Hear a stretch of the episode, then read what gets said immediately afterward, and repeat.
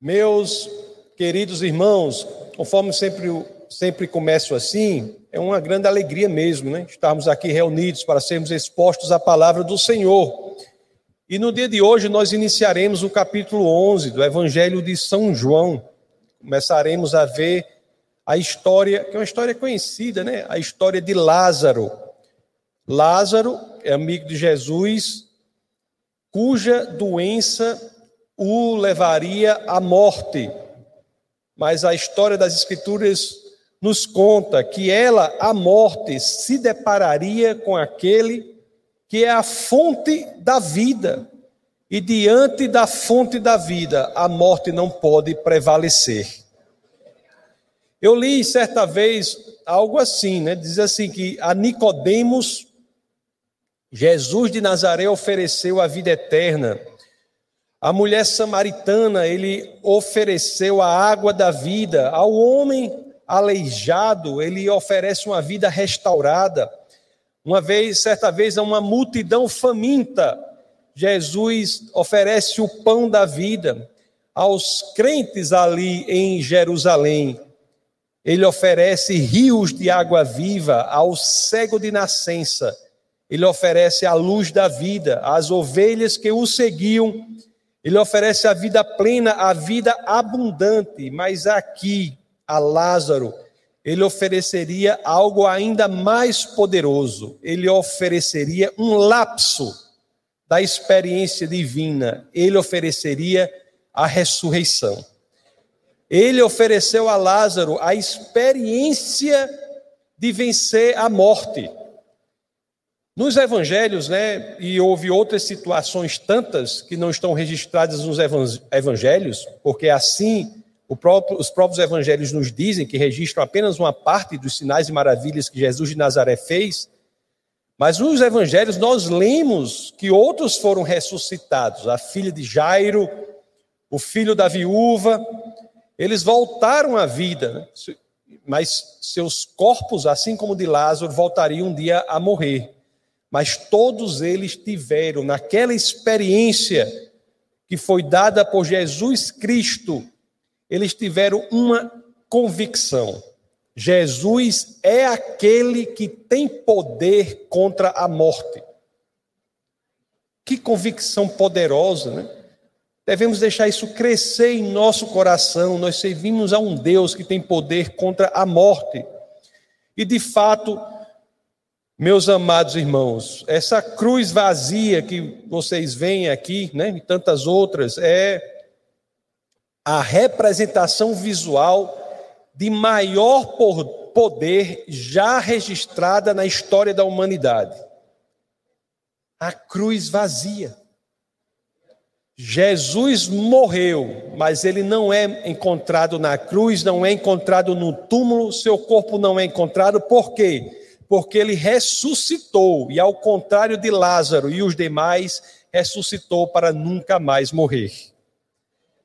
E é por isso que podemos dizer: temos esperança. Essa é a nossa esperança. E é com esse entendimento do poder de Jesus Cristo é que nós vamos já nos debruçar sobre os primeiros versos do texto base de hoje. Então eu peço a você que, é claro, assim querendo, abram as Escrituras no Evangelho de São João, no capítulo 11. Vamos ler os versos 1 a 4. Assim dizem as Escrituras. Havia um homem chamado Lázaro. Ele era de Betânia, do povoado de Maria e de sua irmã Marta. E aconteceu que Lázaro ficou doente. João 11, 2 diz assim: Maria, sua irmã, era a mesma que derramara perfume sobre o Senhor e lhe enxugara os pés com os cabelos. Então as irmãs de Lázaro mandaram dizer a Jesus: Senhor, aquele a quem amas está doente. Ao ver isso, Jesus disse: Essa doença não acabará em morte é para a glória de Deus, para que o Filho de Deus seja glorificado por meio dela. Vocês vejam, meus amados irmãos, como foi que a notícia chegou a Jesus, né? Aquele a quem amas está doente. Isso é poderoso. Jesus amava Lázaro, mas Jesus também ama você. Jesus amava Lázaro, mas Jesus ama também você.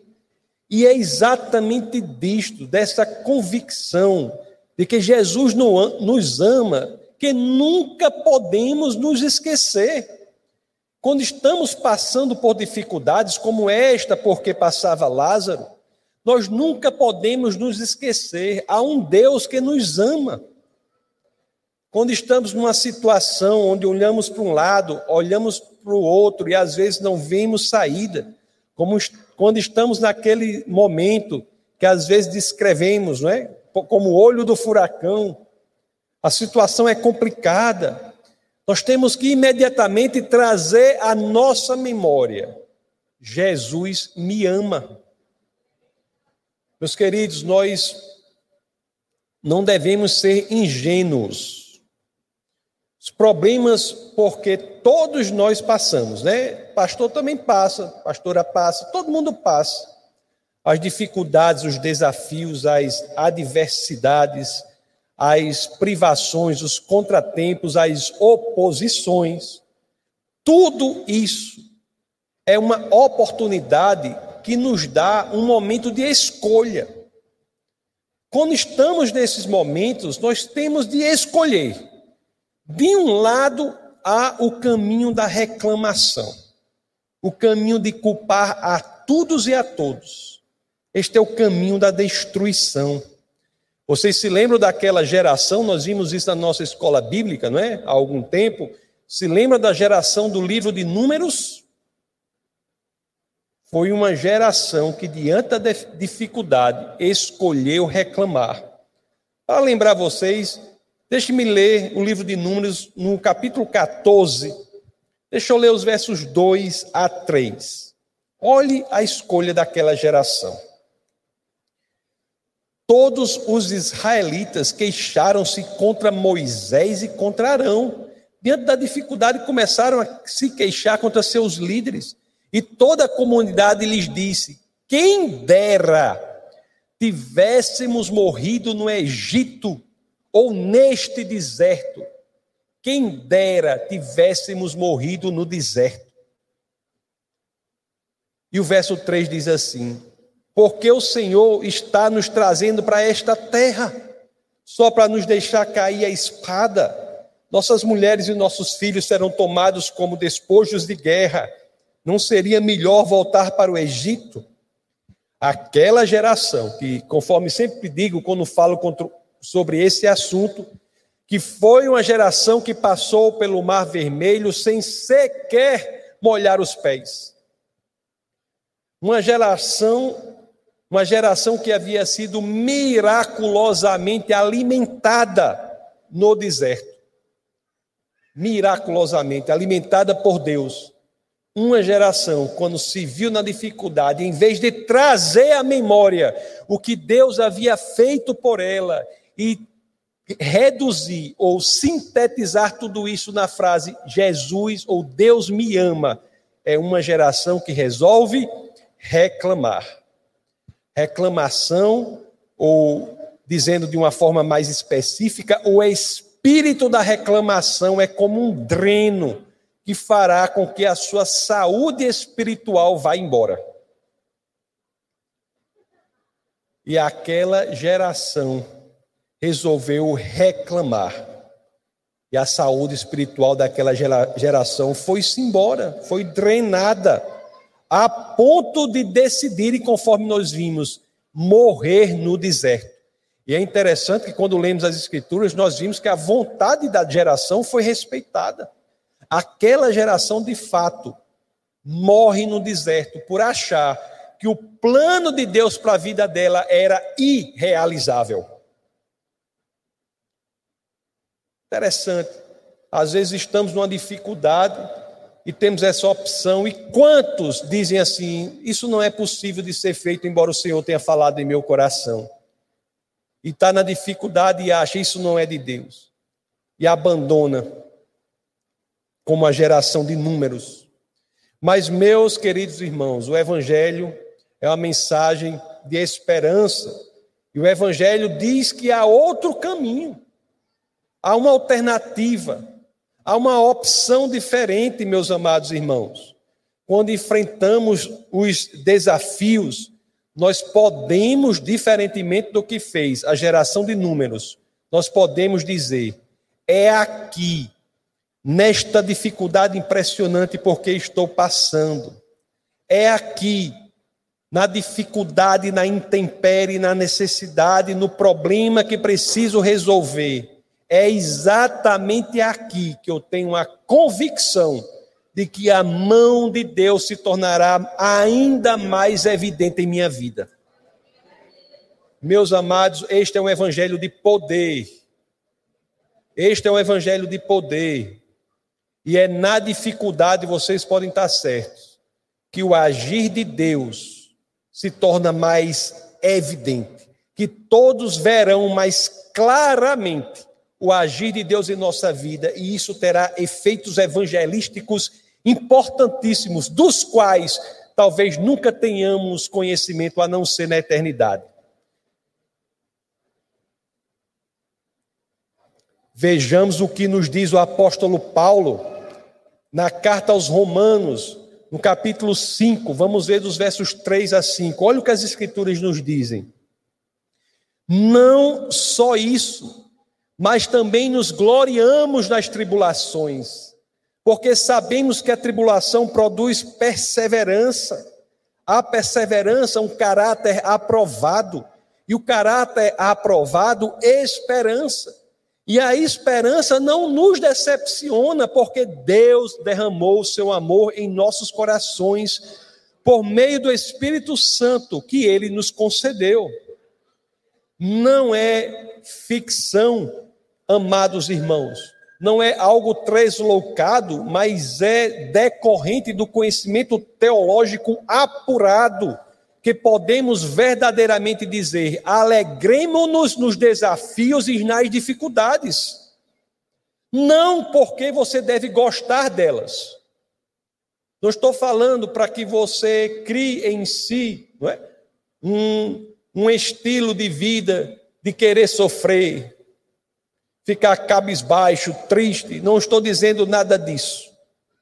Eu estou dizendo que nós temos diante do Evangelho de ter a convicção de que são ou é nas dificuldades, nos desafios que nos são propostos, que nós verdadeiramente saberemos que Deus está agindo e mais importante do que isso, que as pessoas ao nosso redor serão ministradas pelo agir de Deus em nossa vida. Vamos fazer com que isso saia do âmbito puramente linguístico e consiga, consiga invadir o nosso coração.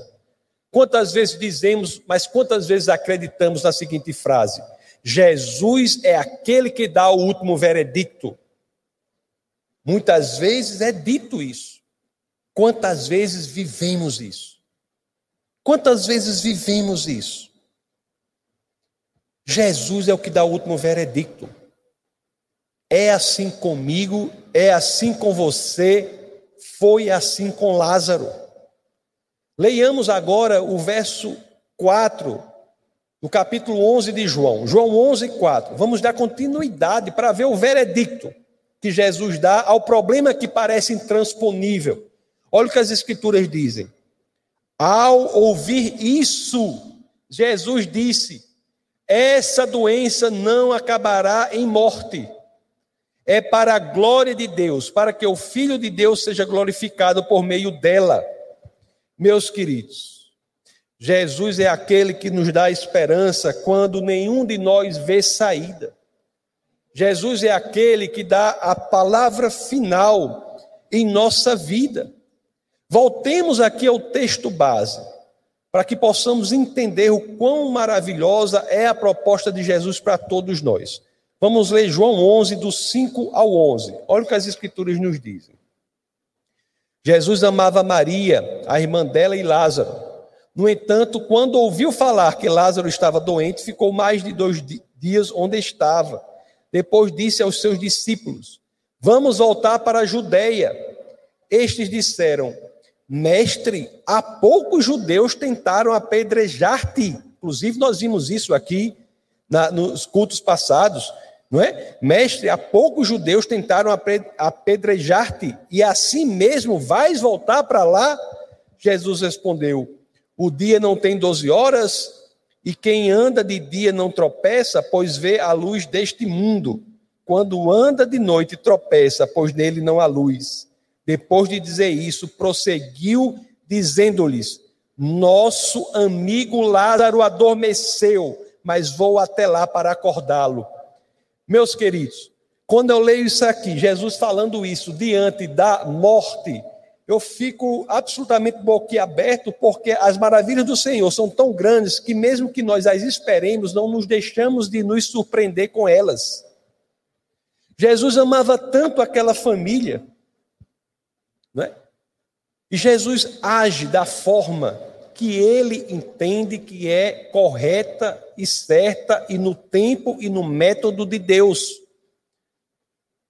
Porque esperou dois dias, depois foi lá resolver. Agora, isso nos diz algo importante, porque tantos acham que podem determinar a Deus não só o que Deus vai fazer, mas até o método que Deus deve escolher para fazer. Tantos acham que pode determinar a Deus não só o que ele vai fazer, mas como ele deve, deve fazer. Jesus, ele sabe a melhor forma. Ele amava aquela família e atenderia a ela no tempo certo. Isso nos ensina muito. Paciência, meus queridos, tem raízes na fé. Paciência é um corolário, uma decorrência, uma implicação de uma vida em fé. Pois paciência é saber que, se estamos na vontade de Deus, Ele agirá não só no tempo certo, mas também da forma certa. Que não precisam ser nem o tempo nem a forma aquela que queremos que Ele haja. Não é interessante?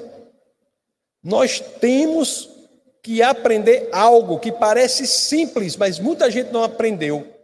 Nós temos que aprender a deixar Deus ser Deus em nossa vida.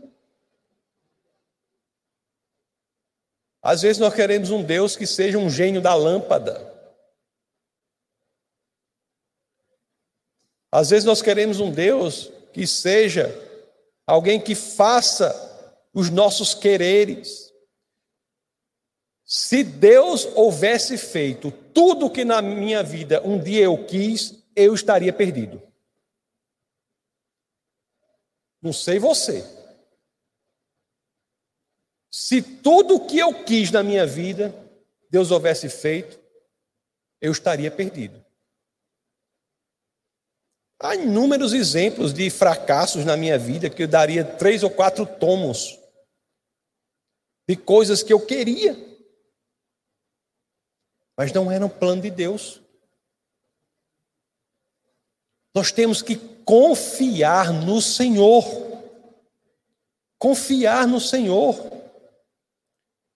Aí, quando nós confiamos no Senhor, nós deixamos que a vontade dEle prevaleça, que Ele haja da forma que Ele quer agir, aí acontece algo incrível. O que os problemas que são enormes ficam bem pequenos. Um elefante fica parecendo um camundongo. Fica parecendo um topolino. Sabe o que é topolino? Um elefante fica parecendo um camundongo. Aquele problema que é enorme, nós, Senhor, entrego-a em seus pés. Aquilo se torna pequeno. Não dizendo a ele o que ele deve fazer, como deve fazer, quando deve fazer. Não.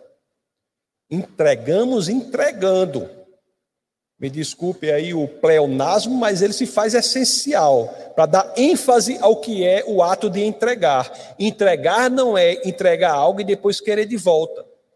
Dar o controle a ele e depois querer controlar. dá o controle a ele, depois de querer fazer, dizer como ele deve fazer e quando deve fazer. Meus queridos, é isso que eu enfatizei quando eu li o último verso que eu li aqui do texto base. Você reparou como o problema grande da morte de uma pessoa é dito pelas palavras de Jesus? Como Jesus se refere à morte de Lázaro em João 11, 11, nós já lemos, coloque de novo aí João 11, 11, por favor. Vamos reler. Depois de dizer isso, prosseguiu, deixa eu botar os óculos, porque depois de dizer isso, prosseguiu dizendo-lhes: Nosso amigo Lázaro, ele havia morrido, nosso amigo Lázaro adormeceu.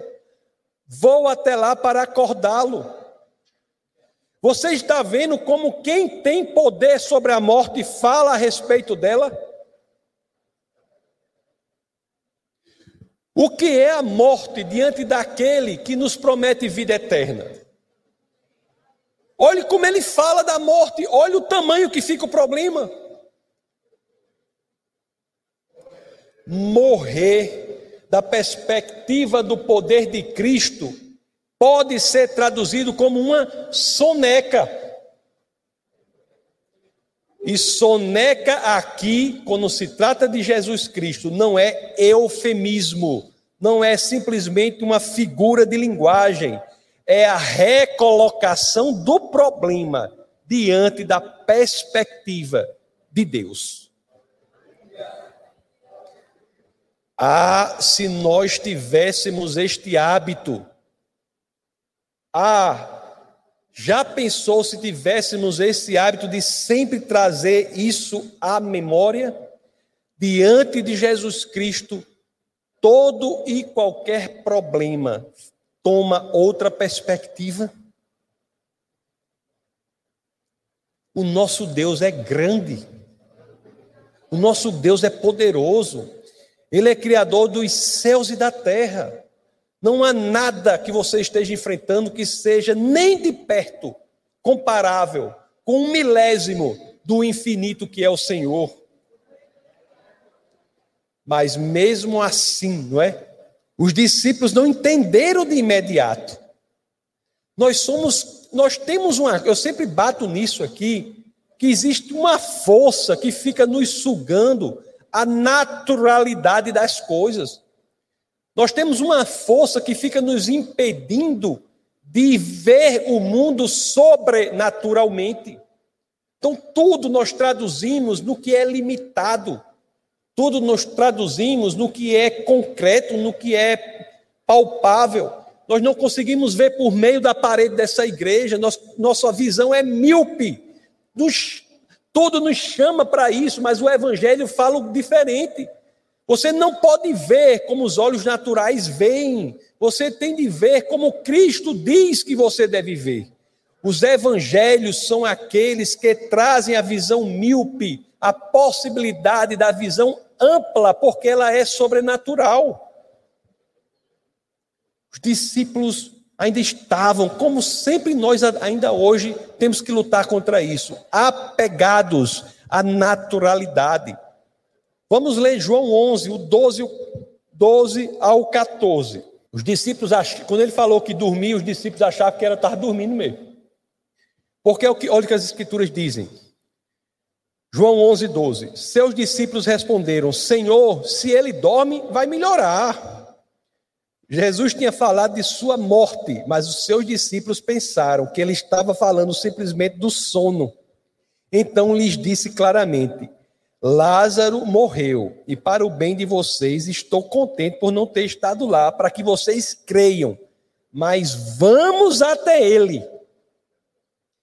Jesus diz: diz assim: Eu não tenho lugares em que eu não possa ir.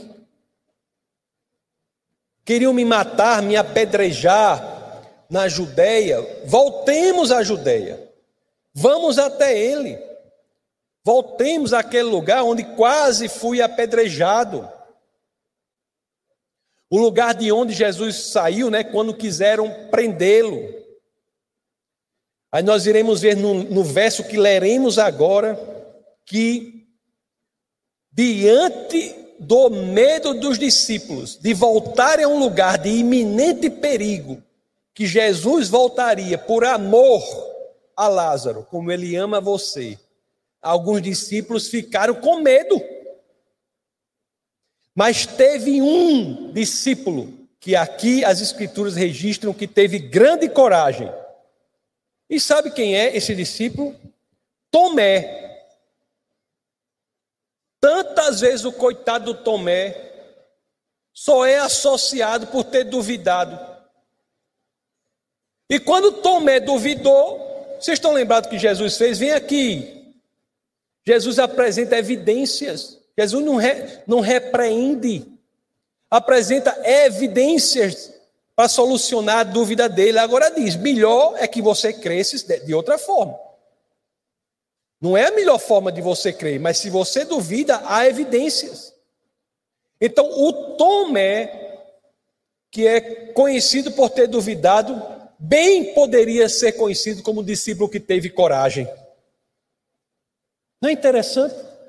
Vamos ler o verso 11, o capítulo 11, verso 16, para ver o que Tomé fez. Então, Tomé, chamado Dídimo, essas palavras querem dizer gêmeo, né? Então Tomé, chamado Dídimo, disse aos outros discípulos: Tomé estava tudo com medo. Vai voltar para a Judéia, onde corre risco, onde a gente não sabe o que vai acontecer. Quiseram apedrejar Jesus, prender Jesus, isso vai acabar caindo por cima da gente também. Aí o que Tomé, Tomé disse? Vamos também para morrermos com ele. Se é para morrer, vamos. Amados irmãos, isso nos diz muito. Nos diz muito, prestem bem atenção. Isso é muito importante. Não é? Não é Judéia, mas é coronavírus. Não é Judéia, mas é situação econômica.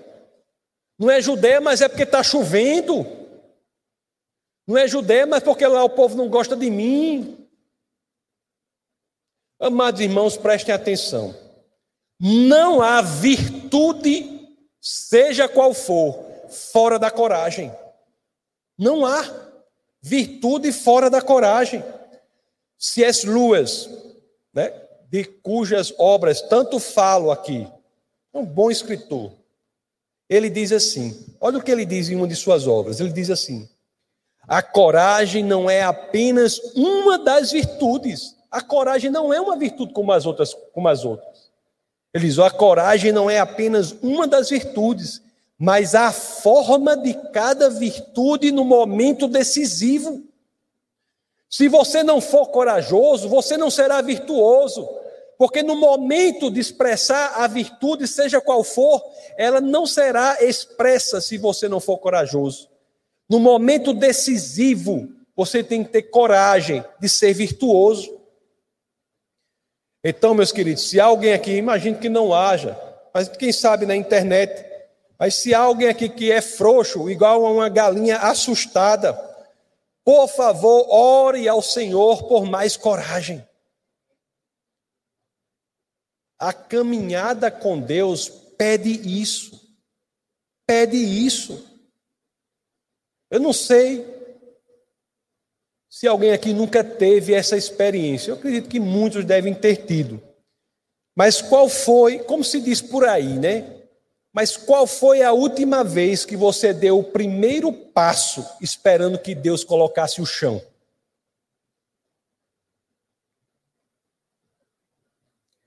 Qual foi a última vez que você deu o primeiro passo em direção à obra do Senhor esperando que Deus colocasse o chão. Voltemos ao texto. Vamos ler agora João 11, do 17 ao 22. Assim dizem as Escrituras. Ao chegar, Jesus verificou que Lázaro já estava no sepulcro havia quatro dias. Qualquer ciência que trate de, de efeitos biológicos que estava é superada por esse tempo de quatro dias. Estava de fato morto, né? Ao chegar, Jesus verificou que Lázaro já estava no sepulcro havia quatro dias.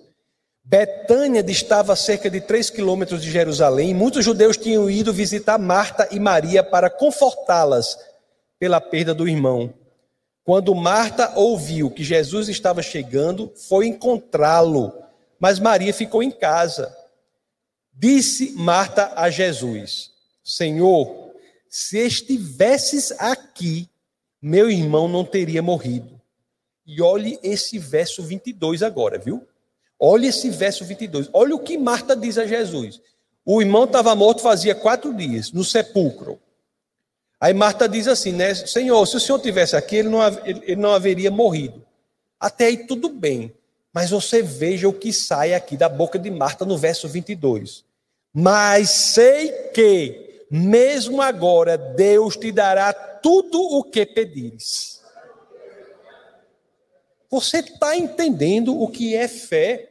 Fazia quatro dias que ele estava no sepulcro, né? Conforme eu já lhes disse. Quantos pensariam assim? É tarde demais, esse problema já cresceu muito, já virou uma bola de neve. Homem é um balai de gato ali, é um negócio. É tarde demais. Eu já fiz tanta coisa errada, não, é, não, não dá mais para voltar para o Senhor. Quantas pessoas pensam assim? Sinceramente, sinceramente, você acha que algo pode ser tarde demais para Jesus?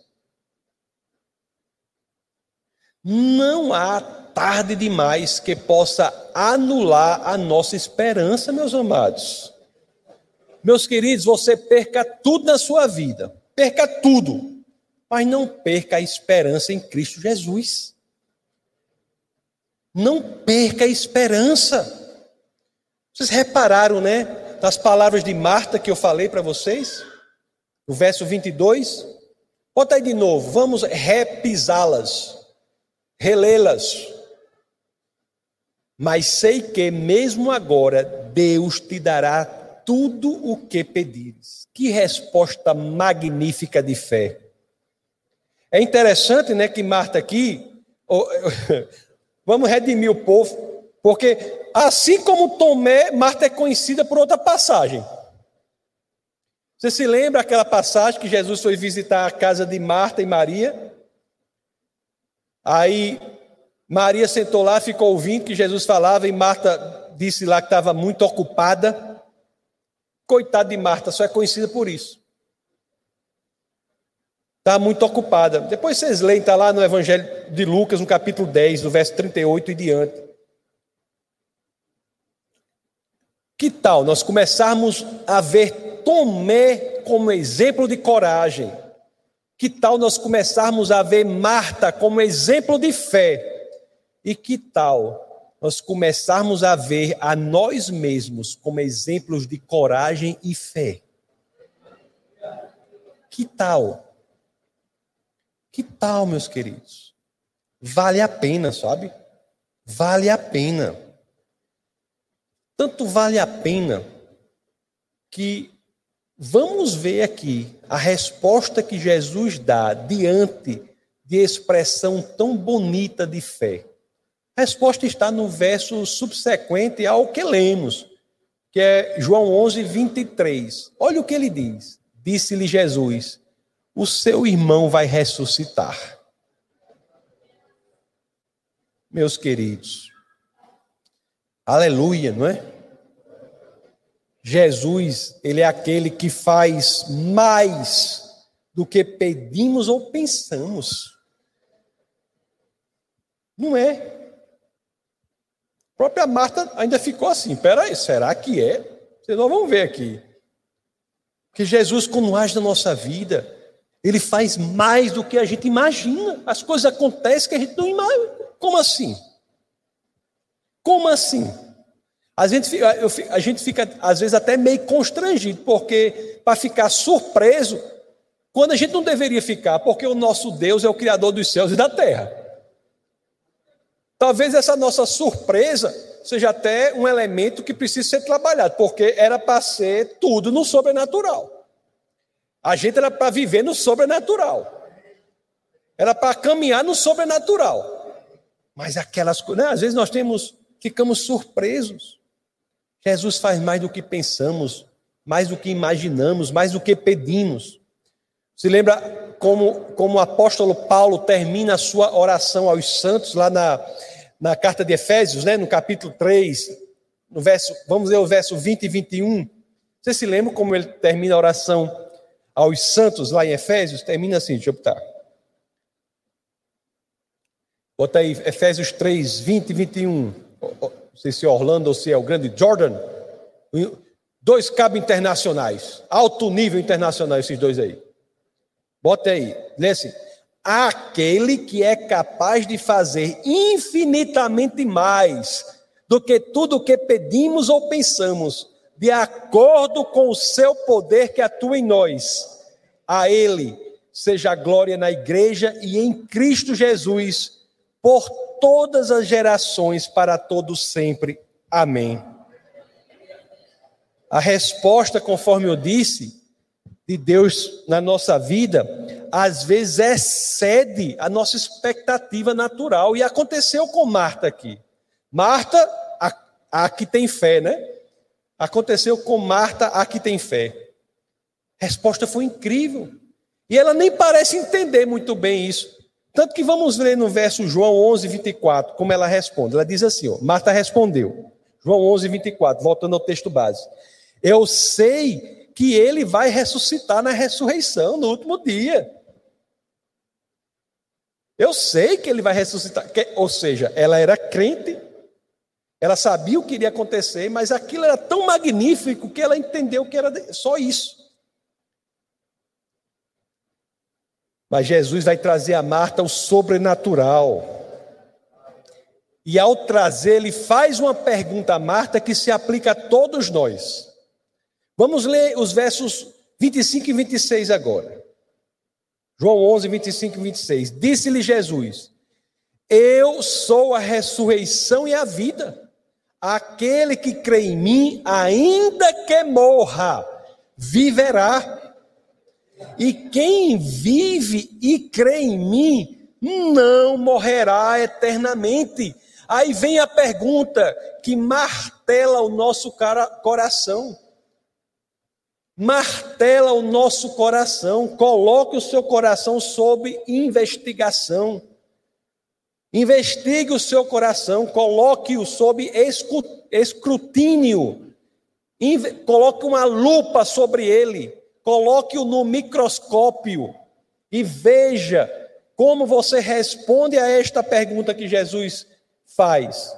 Você crê nisso? E aí, você crê nisso? Você crê que aquele que é a fonte da vida faz com que cada um de nós aqui, ainda que morramos, viveremos? Você crê nisso? Essa é a proposta que ele nos dá. Essa é a proposta. De nossa parte, qual é o que é requisitado, é pedido? Uma atitude de coração. Meus amados, essa história é belíssima. Jesus é a ressurreição e a vida. E porque ele venceu a morte, meus queridos, nós que estamos nele também venceremos. Cabe a cada um aqui, cabe a você, você que está aqui, cabe a mim também, cada um aqui, cabe aos que estão nos ouvindo e assistindo pelos pela transmissão aí. Cabe a cada um decidir.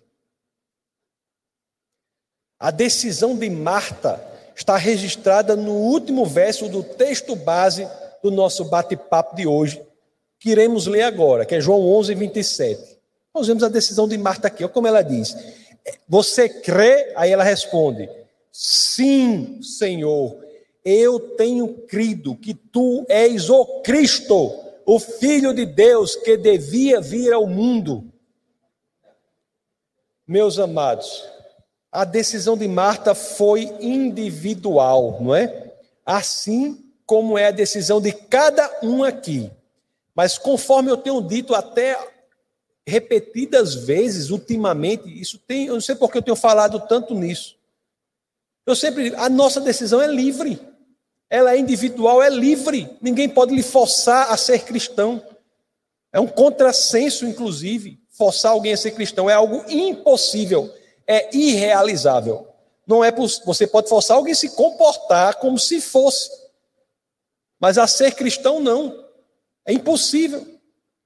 A decisão é livre. Mas uma coisa deve ser batida nas igrejas, nas pregações, em todo momento. Tem que ficar claro. Porque seja qual for a escolha da pessoa, qualquer uma das duas escolhas, ambas terão consequências eternas. De um lado nós temos a vida, do outro nós temos a morte. A decisão é sua, meus amados. Vamos orar. Senhor. Essa foi uma produção do Ministério Internacional Defesa da Fé, um ministério comprometido em amar as pessoas, abraçar a verdade e glorificar a Deus. Para saber mais sobre o que fazemos, acesse defesadafé.org.